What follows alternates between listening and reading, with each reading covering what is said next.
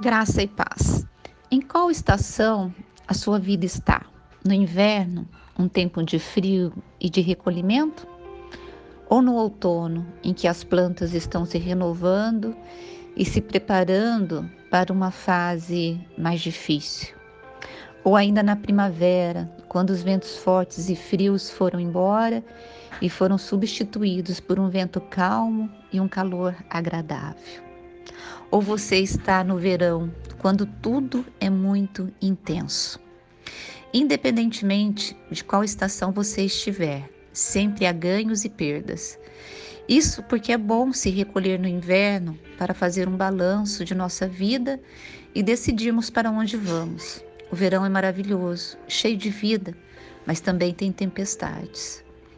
E a Bíblia é tão sábia que o pregador Eclesiastes nos ensina que há mudanças em nossas vidas e que devemos aceitá-las, mesmo que elas ocorram de forma diferente de como gostaríamos que tivessem se concretizado. Eu estou falando de morte, de doenças, separações, entre tantas notícias que caem no nosso colo e nos abalam. Há tempo de nascer e tempo de morrer, tempo de plantar e tempo de arrancar o que se plantou, tempo de matar e tempo de curar, tempo de derrubar e tempo de edificar, tempo de chorar e tempo de rir, tempo de prantear e tempo de dançar, tempo de espalhar pedras e tempo de ajuntar pedras, tempo de abraçar e tempo de afastar-se de abraçar, tempo de buscar e tempo de perder, tempo de guardar e tempo de lançar fora, tempo de rasgar e tempo de coser, tempo de estar calado e tempo de falar, tempo de amar e tempo de odiar, tempo de guerra e tempo de paz. Eclesiastes 3, dos versículos 2 ao 8. A notícia ruim chegou e abalou você? Chore e permita-se sentir a dor. Esconder não vai fazer bem para o seu emocional. Porém, não fique neste lugar de sofrimento, porque há o tempo de chorar, mas também há o tempo de rir. Decida transformar a sua vida em algo significativo para você.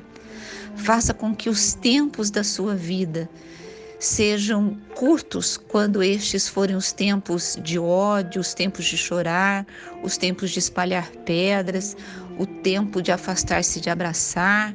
Quando for algo negativo, que seja um período curto na sua vida, mas que você possa não ficar apenas nas estações desfavoráveis e nem, e nem em tempos de choro, de pranto ou a dor, quando elas são protagonistas mas que você possa permanecer num tempo de alegria, de perdão, de amar e de ter paz por longas estações na sua vida. Escolha estar nas estações em que você possa olhar o que há de positivo e que você possa pedir para Deus estar presente com você nessas estações, te ajudando, te escondendo e te fortalecendo quando os tempos forem de guerra quando os tempos forem de prantos, mas também que Ele esteja sorrindo com você, te alegrando e te abraçando, quando esses tempos forem tempos de riso, tempos de usufruir